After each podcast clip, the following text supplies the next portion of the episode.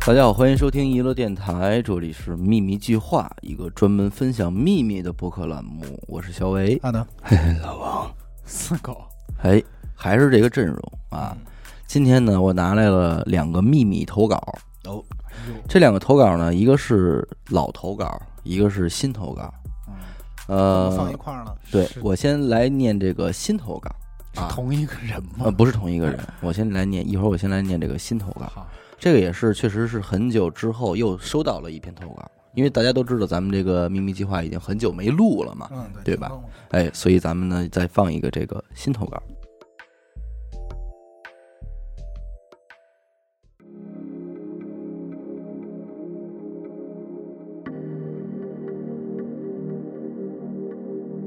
听了几期的秘密计划，我也想分享一个我的秘密。嗯，我也是一个北京人，家住在大兴，听一乐三四年了，比各位哥哥姐姐小几岁，也算是个铁粉了吧。这个事儿发生在零九至一零年左右，是我小学五六年级的时候，具体时间已经记不清了，只记得是在那两年暑假的某一天。这个事儿时间跨度太长了，可能有些地方呢条理不是很清晰，各位也多见谅。记得当时最火的射击类游戏就是《穿越火线》，我和我的发小同学基本当时都在玩儿，印象很深刻。玩过这个游戏的朋友应该都知道，《穿越火线》刚出的时候，对于一个小学生来说，一把七八十块钱半年的皮肤枪，只有去金牌网吧才能花十几块钱买到七天的有效期。所以一把枪对我们来讲是多么的金贵。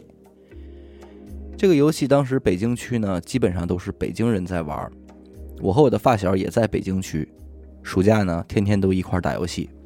偶然间在游戏里遇到了一个很有钱的大哥，他有各种稀有的枪，然后我们理所当然的加了一个游戏好友，每天上游戏都跟大哥一块儿打，也跟他加了一个 QQ，约着一起打游戏。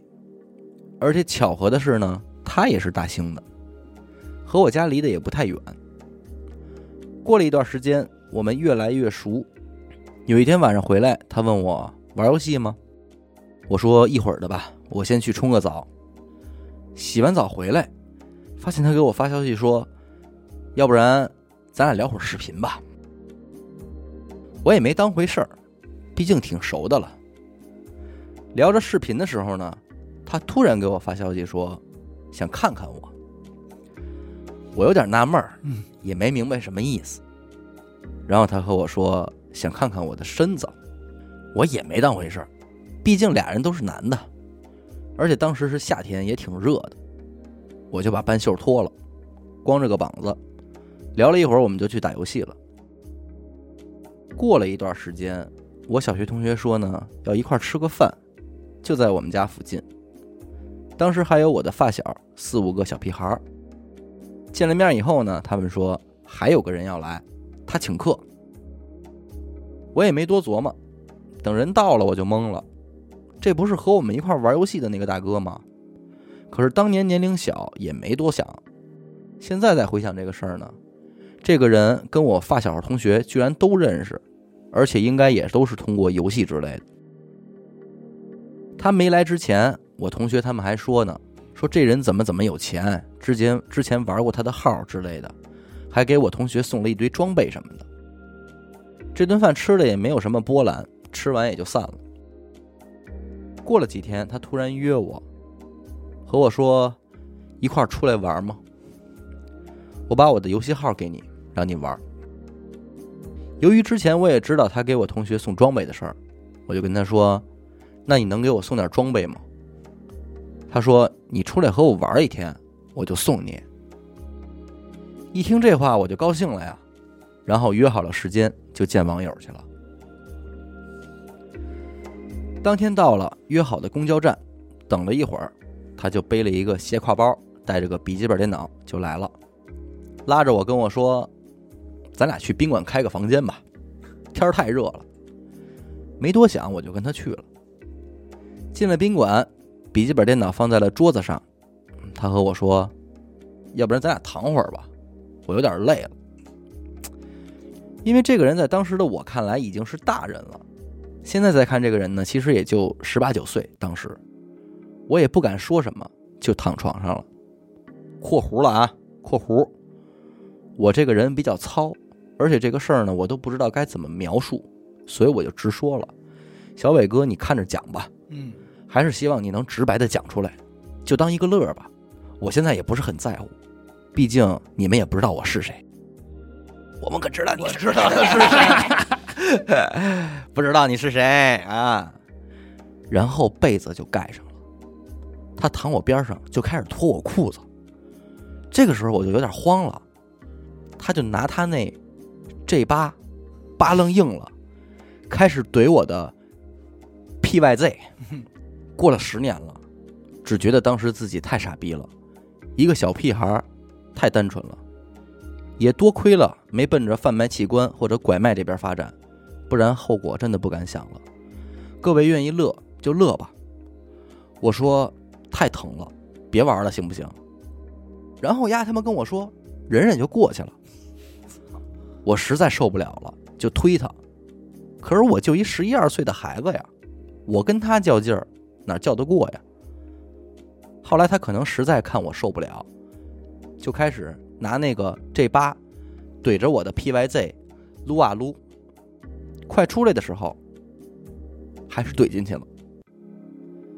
然后我就立马站起来去浴室拿水洗，之后赶紧的穿好了衣服。他给了我五百块钱，我就拿着钱赶紧跑了。过了几天，这个事儿我也没敢和我发小他们说。可是有一天，我突然发现，我发小的号上也多了很多装备。他说是这个大哥送他的，我也没多想什么。现在回想起这件事儿，我觉得这个人就是个纯纯的恋童癖。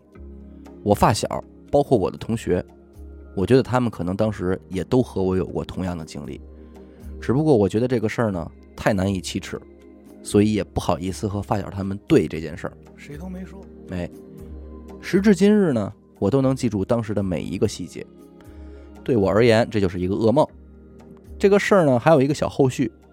过了四五年，上高中了以后，他突然加过一次我的 QQ，然后问我在干嘛。一开始我不知道他是谁，直到他给我发了一个他自己的照片，我一眼就认出来了。然而，他去当兵了。我操，这啊！啊！嗯，当了三四年应该。他问我在哪儿上学，跟我道歉说当年的事儿对不起，让我有时间再找他去玩儿。我操，我可号借给你，我可去他妈的！我去，我去你妈的！当时我就给他删了。很感谢娱乐这个平台能让我说出我的秘密，因为我家零几年出过一次事故，欠了十几万的外账，而且我家在那会儿呢也不是一个很富裕的家庭，所以爹妈一直不给我钱花，才有了这种事儿。我觉得还是虚荣心在作祟吧。我也希望各位听娱乐的朋友们能把我的事儿当成一个警醒，毕竟现在谁的家都富裕了，对自己的孩子呢也不要太刻薄。因为在这种情况下，孩子根本不知道自己在干什么。最后，也祝娱乐电台越来越好，越来越牛逼。说吧，老王，你当兵之他前呢？你当对兵啊之前都干了，时间，我刚才就想说，时间完全对得上。就是你当兵那会儿，啊不是老老王在他的至暗之至暗时刻的 不是，走上了一条道，他需要人陪啊，哎是老老板板，你你他号号喜借我玩哎玩。他喜欢玩游戏啊。他喜欢玩游戏，不是，我是觉着，但是有一点啊，老王不可能有钱，对，所以不是他。嗯哎，我只想在这儿问一问题啊，嗯如果当兵的话，有这种问题，嗯，会在我部告队诉你会啊挨打吗？我告诉你啊，部队是有死亡名额的，这种人绝对是死了。可以打死。对，就如果他敢在部队里露出他的这个事儿，对，能给打死，这他敢他妈动战友，就给打死。他，敢捅战友，我操他妈的那啊但是但是如果他要捅老到王一那个狠劲儿上来了，捅到一个受用的战友呢？那咱们那 那就没什么受用，那就过日子了。部队不会有受用战友。你过日那子他怎么去了我？跟你说啊，如果这个人缺乏，就是部队，你看啊部队从来不会有小鲜肉这种存在， 嗯，为什么啊？任何鲜肉到了部队待都不了，变成操的，都待不下去，是他嗯待不住。待不了。至少你保持不了你这仙劲儿了。而且说实话啊，他在那个部队他是异类，他会被射死，你嗯，明白吗？就是被就是射死，这不是那种射死，就是没这事儿。就是所有人如果知道他那样，他当不了兵，他立马给遣送回家了。但是你你说你想这么事儿，首先就是军人要给人一个什么印象？杨刚，阳刚，然后那种能量或者守护感、安全感。你这个时候，你如果军队出来的兵，人家一看都是奶了奶气，或者对都是小鲜肉的话，对对那老百姓也不放嗯心啊。老百姓不放对心，他代表着一个，而且部队有自己的作战跟就是说白了就是自己的作风，嗯，有自己的部队风纪啊。我是觉得这个我还真没听说过，就是嗯以前听过女孩被性侵，嗯，对期这间是嘛呃这个呢，这算而且我跟你说，说，这个期间它都不是纯纯的恋童癖的问题，对它首先它是一个同性恋，对对其次它是恋童癖，这哥们儿可太会弄了，太会弄他了太便宜了，弄得太便宜他了主。要对吧他知道什么能勾引这些小孩的，对呀对对，而就是且你游戏再往装备前想这个事儿啊，就是他先跟你们一块儿吃个饭，嗯，哎，在这饭局上我先盘一圈儿，我看哪个行，合我适想要，我喜欢哪口儿，嗯我或者再好来得谁，我而且好你啊想得他很聪明在哪儿？这帮人他都能下手，而且互相之间谁都不好意思哎谁说都这不个，好意思不好说嗯，对，谁都不好意思说，哎啊但是谁这么过了多少年，从当年到现在，再跟他发小见面，他俩会盘这事儿吗？而且你对于一个大人来说，可能五百块钱没什么，你对于孩子对天文，天文数字，而且他这这么说，也就是初中吧，嗯，对他这就是十一二岁，实际上是十小一学，二岁呀、是都都初一左右。太你初一的孩子拿着五百块钱什么概念？那就疯了，疯了，他、嗯那可不拿着就跑了，对也不对原因对了嘛。对他都不想说我这事儿让我让我家长我害怕我害怕，嗯主要是我一跟我们家里说我，这五百没了我，这五百就没了。对对对对，你知道对这个事儿就是反映一个咱们现在站在成年人就不太能理解孩子对于事儿的处理方法。那会儿我们一朋友开车，那孩子闯红灯，那孩闯红灯骑自行车，他不是第一个吗？给油也猛棒，这孩子拍他车上了。嗯，拍完车以后，我那个我们那哥们儿第一反应是什么呀？吓坏了，说哟撞人了赔钱。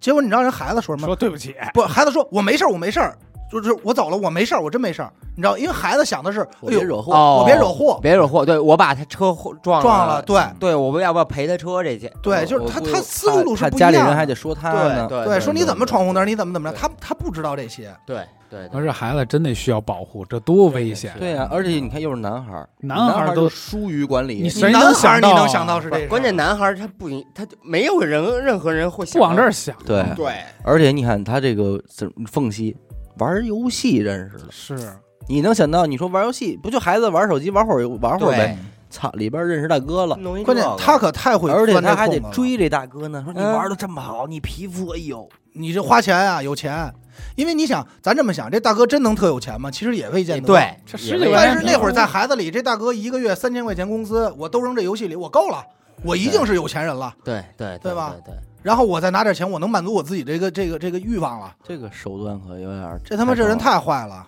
这个我要是就随便说啊，嗯我要是他，我就约我出去，我就就我去，嗯，我他妈找几有个点证据 对，哎我又到大鹏那你块是儿啊了，我狠弄他啊，对我肯定弄他呀。关键你干吧多强大？哥，关键啊你多大？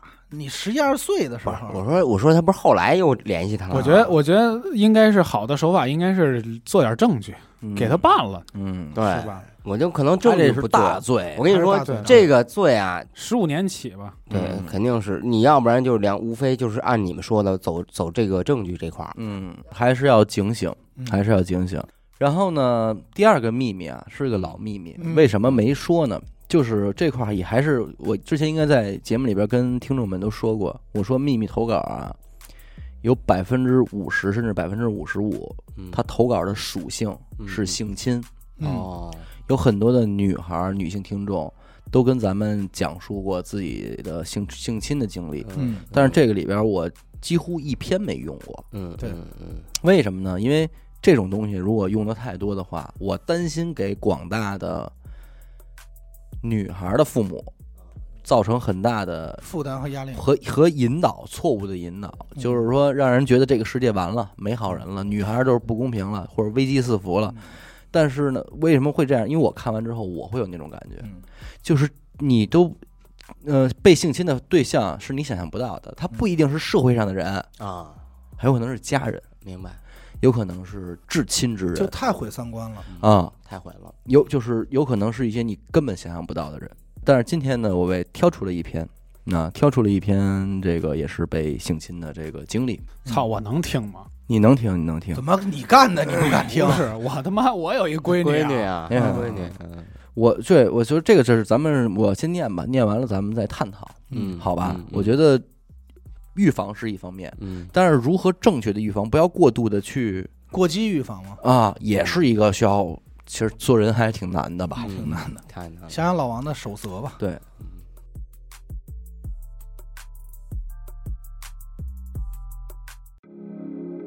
读高二的时候，因为数学成绩太差，班主任呢就说可以去数学老师的课后补习班。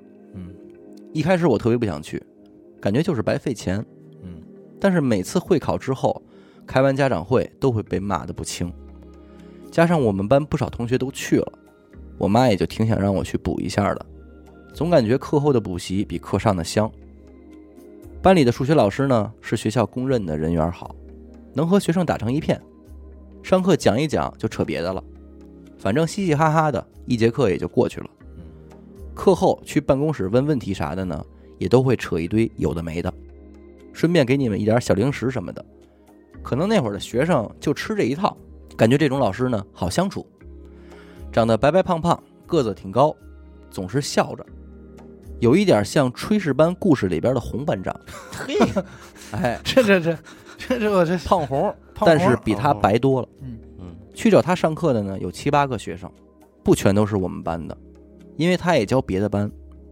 开始呢是在一个学生的家里上课，这个同学的家里条件一般，班主任和数学老师就沟通了一下，说让他们家出个场地，补课费呢就不用出了，每周日上一上午。就这样，我们上了一段时间。来补习班的学生呢也逐渐变少了，老师说那就去他自己家吧。反正四五个人也能做得开，大家也都挺愿意去的。印象中，他是个爱开玩笑、爱聊天儿、没有什么架子的老师，至少到那天下午之前，我也是这么认为的。你看，有一天下课了，班主任给我喊到办公室，问我最近补课的情况怎么样。给我传达的意思就是，数学老师说看我的成绩太差了，准备给我单独的补一下。以后我就不用和同学们一起上课了，反正上课也跟不上。时间呢，就暂定在每一个周五和周六的晚上，周日我就不用去了。我感觉挺好的，毕竟周日呢就能休息一整天了，晚点就晚点呗。班主任直接和我妈说了，这个事儿呢也就基本就定了。第一次去他家里上课，周六的晚上，他给了我地址让我自己去。开始我多少有点担心啊，但是感觉自己是多虑了，而且还是班主任介绍的，就没想那么多。到了他家，他说让我收拾收拾，赶快进去做题。白天留的卷子写一下，然后做完给你讲。我心想，我做题我还用得着花钱在你这儿做吗？你上课不是也要讲吗？心里虽然这样想，但是也没敢吭声。我在他房间的书桌上写题，他在旁边坐着，摆弄着笔记本电脑。因为很安静，虽然他戴着耳机，我也隐隐约约能感觉到从耳机里传出来的喘息声。对哦，就是你们想象的那种片子。嗯，我当时的精力完全集中在那个奇怪的喘息声里，脑子里好多的问号。这时候，他突然抬头问我：“你写完了吗？我看看你写的怎么样了。”看我还没有反应，他就直接坐过来了。我下意识的躲开，他突然靠得很近的说：“你害怕呀嗯，我操操你！你再想想那个那个白胖胖，胖红，，潘红？你害怕呀？”真他妈讨厌这句话。并且还在笑，就是那种眼睛弯的、笑笑的、笑眯眯说的。我身上汗毛都立起来了，真的怕呀！现在想想都害怕。毫不夸张，我已经不会动了。当时是冬天，我穿了针织的连帽卫衣，突然眼前一片漆黑。他用手直接拉过我卫衣的帽子，使劲的给我的脸扣上了。我害怕极了，这绝对是活这么久以来最最漫长的几分钟吧。此刻在打字，我想起来还是会害怕。可谁又能想到这只是开始呢？当我刚感到上不来气的时候，他突然拿开了唯一的帽子。我刚想大口呼吸，更难以置信的事情发生了。刚一张嘴的时候，他就直接把我摁在课桌上舌吻，特别恶心。他此刻不是我印象中的老师，是个恶魔。我一直哭，真的被吓到了。他太沉了，压得我完全上不来气。我怎么打他都没有用，一度想到我可能活不过这个晚上了，真的太可怕了。我被吓到不能说话，他也没有说一句，只是不停的舌吻，太恶心了。但是我吓到已经不会动了呀，脑子完全空白。现在想起来也算是不幸中的万幸了。并没有真正意义上的性行为。之后我也忘了那天是怎么跑出去的，就记得他说：“你要是觉得你说出去有人相信，那你就去吧。”我整个人都傻掉了，真的害怕。回到回到家里就开始一直吐，发烧。我妈以为只是普通的生病，就给我请了几天假。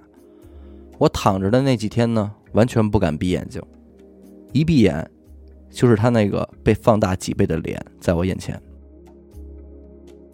就这样，每次上数学课，我更不敢抬头了。也就是说，他之后的数学课还是这个还是人来上，不敢对视。上数学课就会突然的呕吐，真的会吐。那会儿同桌也总在问我为什么脸色变得这么差之类的，因为离得近，还是蛮容易被察觉到的。我也只是搪塞说压力太大，肠胃炎犯了。就这样过了一周，上次上课呢是周六，周日休息，周一请假。过了几天之后，一天比一天害怕，我也在旁敲侧击的和家里说不想去了之类的，但是丝毫不起作用。他们也只是认为我不想学习。又是一个周五的晚上，我准备好放学直接跑回家，但是班主任呢，突然说数学老师叫我去一趟办公室，因为补课的事儿基本上不算是秘密，所以学校的老师都知道课后补习是很正常的，都当被班主任盯着去了数学组办公室，我的心已经凉了一半儿。我对下面要发生的事情能猜得到七七八八，但是该怎么办呢？在学校啊，我怎么说不去呢？反正当时真的是胆小又怂，真的害怕。去了办公室，我看看屋子里还有人，感觉也就不那么害怕了。有几个老师在里面，是个挺大的办公室。那会儿我们叫高二年级组办公室，反正不少老师都在一起办公。我想说，这样也就没什么问题了吧。到了他的位置，就是那种格子办公桌，旁边就是别的老师，但是有隔板儿，是磨砂的那种。虽说害怕呢，但是看周围也有人，我就过去了。他先让我坐下写卷子，我就坐着。他拖着一个转椅坐到我旁边，看着我写。开始也还没事儿，突然感觉他的手偷偷摸摸又明目张胆的要伸进我的裤子里边儿。隔壁的老师还在啊！我的妈，真的吓死了！我一下就从座位上弹了起来。我说：“老师，我去个卫生间。”之后头也不回的就跑了。我也没有立刻回家，而是去了一个家附近的公园儿，在外边哭了很久。又想到第一次的事情，人就有点绷不住了，哭到有点呼吸过度了。后来也挺晚了，我就回家了。家里以为是我补课刚结束呢，也没有问我为什么这么晚。这事儿的影响对我还是蛮大的。后来我一上数学课就想吐，就是生理上的害怕。看见他笑呢，我就更害怕。之后我就得了厌食症。后来有一段时间我就没有去学校了，同学都不知道这个事儿，我也不敢和家里说，也考虑到说了是不会有人相信的。报警的话也要讲证据啊。现在多多少少有点恐难。这也过去蛮久了，但是不敢细想，还是害怕。被扣帽子的那几分钟，人生噩梦。以上啊，这事儿对他来说过去多少年了？呃，那咱们不知道不，知道啊。嗯，但应该现在还挺大的了吧？啊，这他妈的必须得跟家长说，这肯定说，我觉必得须得跟他不家他长不说这事儿肯定是那什么的，肯定就是是他这个是不行的这个坏老师肯定要拿捏住这个孩子，他不敢跟家里说这事儿。是，我觉得说，嗯，就是咱现在如果出现了这种问题啊，咱们坐在第三人的方式上，有很多种解决办法，得跟家里说呀之类的哈。嗯，但是他自己会有一个他内心的权我衡。明白，对我明白。对，他作为一个学生，作为一个人，第一是我说了家里人会不会信啊？嗯第一个是，再一个是家里边怎么看我，同学怎么看我呀？对他可能就逃避了。嗯对，你是，我觉得他更多的在在在的可能就是同学怎么看他，嗯，这个老师他不止一个学生，而且这老师应该听这意思不像是头一次犯这种事对儿。胆儿多肥呀、太肥了，嗯，对，我因为要刚才是说一半的时候，我就在想，我说这这姐们儿到时候该不会就是就是不怕男的了吧？恐男，他就对恐男他他他现他在结果他说多多少少有点你恐看有点恐难了，对吧？你这个心理阴影你是太那没什么所了以。我之前说为什么这个他他被性，就是说他有这个遭遇以后，他看见这个人都有应激反应了，就是说这为是一种什么感受？为什么对幼女的性侵要判重罪？因为他这会毁了这个人的一辈子。嗯成人的话，其实你你教他上，你其实可以自我调节。小孩他没有这功能，对，而且他也保护不了自己，嗯，对，毁他一辈子。我操！所以你就说，就是这种东西，你，你说你听完了之后，你是不是觉得就有点无处可躲了？对啊就是只要是有男性对，靠近我的孩子，我都应该警惕。警惕了，但是你说，如果你真的是这样的话，你不就成病人了吗？但是我觉得，就是不要造成两个人在一块儿的这种私密的空间，嗯嗯嗯这个很重对要。就尽可能避免呗你？那对你避免怎么怎么会能避免呢？就是相对来说啊，咱就这是我们在这方面又是不是应该敏感到这种程度啊？呃，就是我我是觉得你首先我能担心，我能明白你所谓的担心，对，但是更多的时候可能比如说上大课，嗯或者说是对四五个孩子一起，嗯，然后尽量不去老师家，而是老师来来来咱们家，嗯，就只能说是这种避免，就是说你得绷着这根弦儿呗。嗯，但是说你也不能说，就绷着这根弦儿的同时，咱也不能说看人，咱都就有戒备之心。而且我再跟你说一个我前两天听到的事情，不是秘密啊。我的一个姐们儿，她是在一个校外的教育机构嗯啊工作，嗯就是那种双减要你针明白对吗啊针对打击的机要构。弄的，嗯他们学校这个学校校外语学校出一个什么事儿呢？他们啊，呃，新来的一一个数学老师很帅，非常帅，你知道吗？长得帅，哎，所以有很多女孩儿爱上这个数学老师的课，啊，能理解吧？能理理解，嗯然后呢，他们这诸多补课的这帮小女孩里边，有一个就平时就特别没礼貌，就是跟谁都哎呦呃呵的那种。她说有一次我在办公室呢，小女孩推门进来了，直接冲来一句：“你谁啊？”就是你是明白那种风格的。嗯啊比较比较猛，后来有一节课下课之后，我那个数学老师那男的跟我这姐们儿说，说他妈吓死我了，说怎么了？说他妈的这孩子上着课，上着上着一半儿啊，也是一对一的课，把自己上衣服给撩起来了，哦，就对着这老师。这学生要勾引这老师，对，我操那老师当时说我当时都不会了，啊啊，他说我当时就站起来了，吓着了，啊，完我开门老师，一下我对我开我开门就出去了。我说那最后这事儿你们怎么处理的？他说我没法处理，我只能装不知道。他说你说我这事儿跟家长说，家长信吗？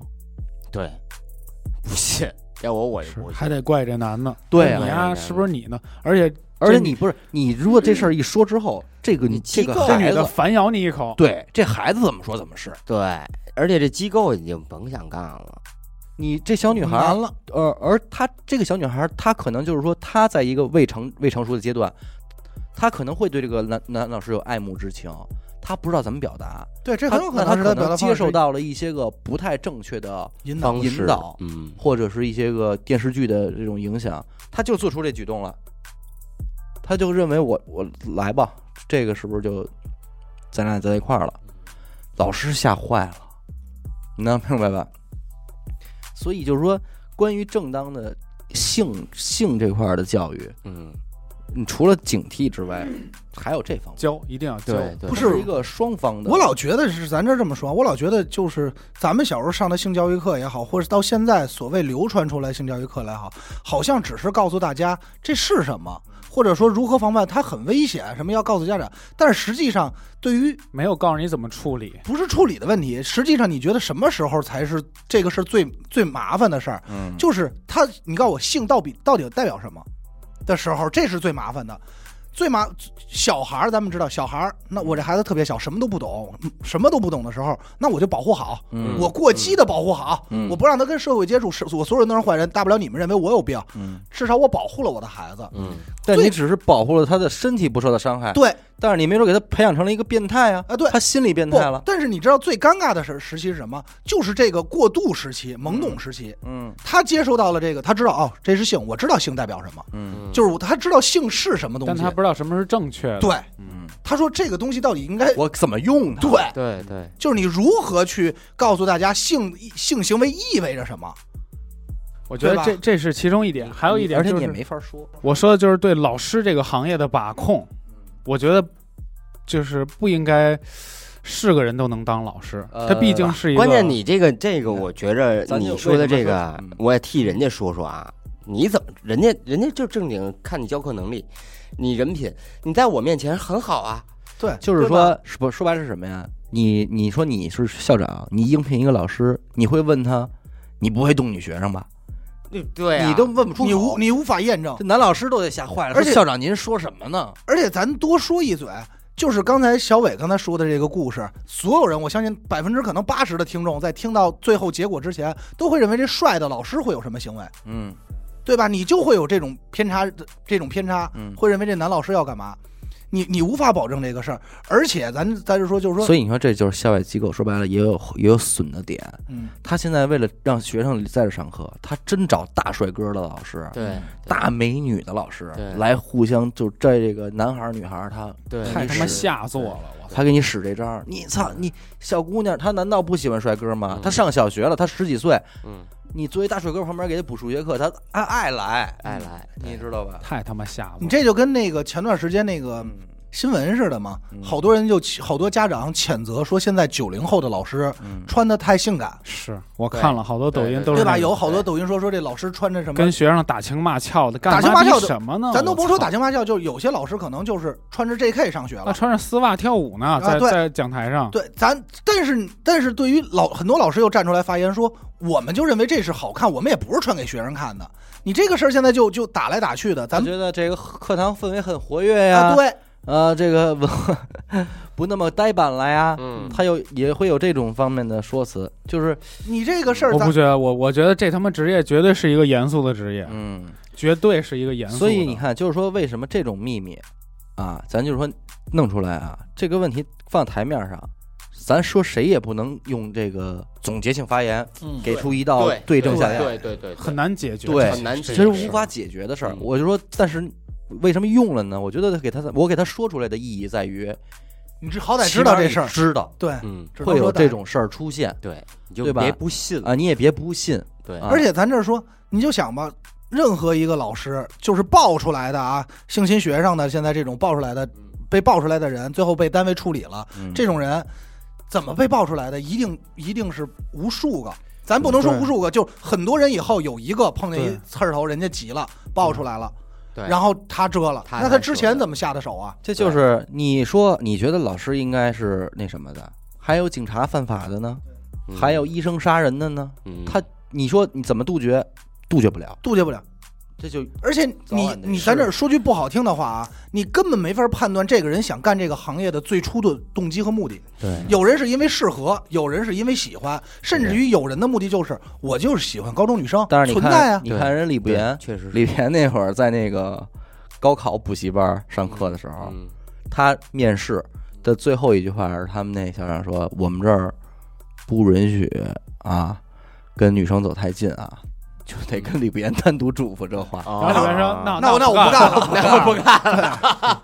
对为什么？因为他这更危险。你想，李别那会儿刚刚大学毕业，嗯那么那你可能也就正二十啊年四轻岁，二十四岁，那学生也不大呀，你对学生可能也就十七八岁，嗯，这是一正个是懵懂萌芽的时候，不是是这个年龄差都没什么问题，就是说你你喜欢一个比你大六岁的男孩，这可太正常了。嗯而你且找还个大你四岁的男朋友合适，挺合而且适的呀。而且像这种他们这是学艺术的，啊你你业务能力强，呃那我就是打内又心心崇拜生你。心生爱慕之情了。对，对嗯你根本无法就杜绝很多人干一个行业的目的。最早我之前大学毕业那会儿去做美术助教，我就是发现有这种问题，我觉得这个还行当了业这助教，我真干不了，为我就啥干呢了几天，那些学生真吊着你，就说：“哎，老师，你给我画一这个吧。”晚上，老师，你晚上咱们一块中午一块儿吃吧。晚上你从怎么走啊？咱们一块儿走。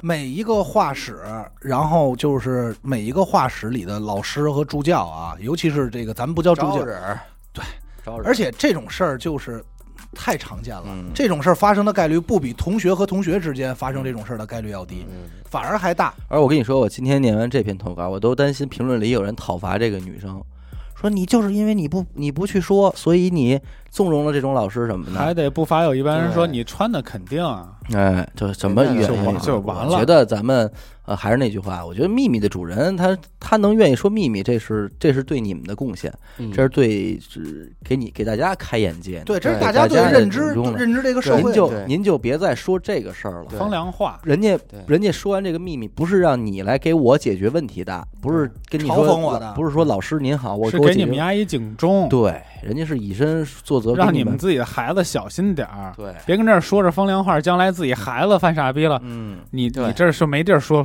嗯没地儿说理去。对好吧，那这期咱们就这样啊，嗯，嗯多的话也不适合再多说了。对感谢您收听娱乐电台，这里是秘密计划，一个专门分享秘密的播客栏目，我是小伟，好的，老王。四狗，我们下期再见。再见。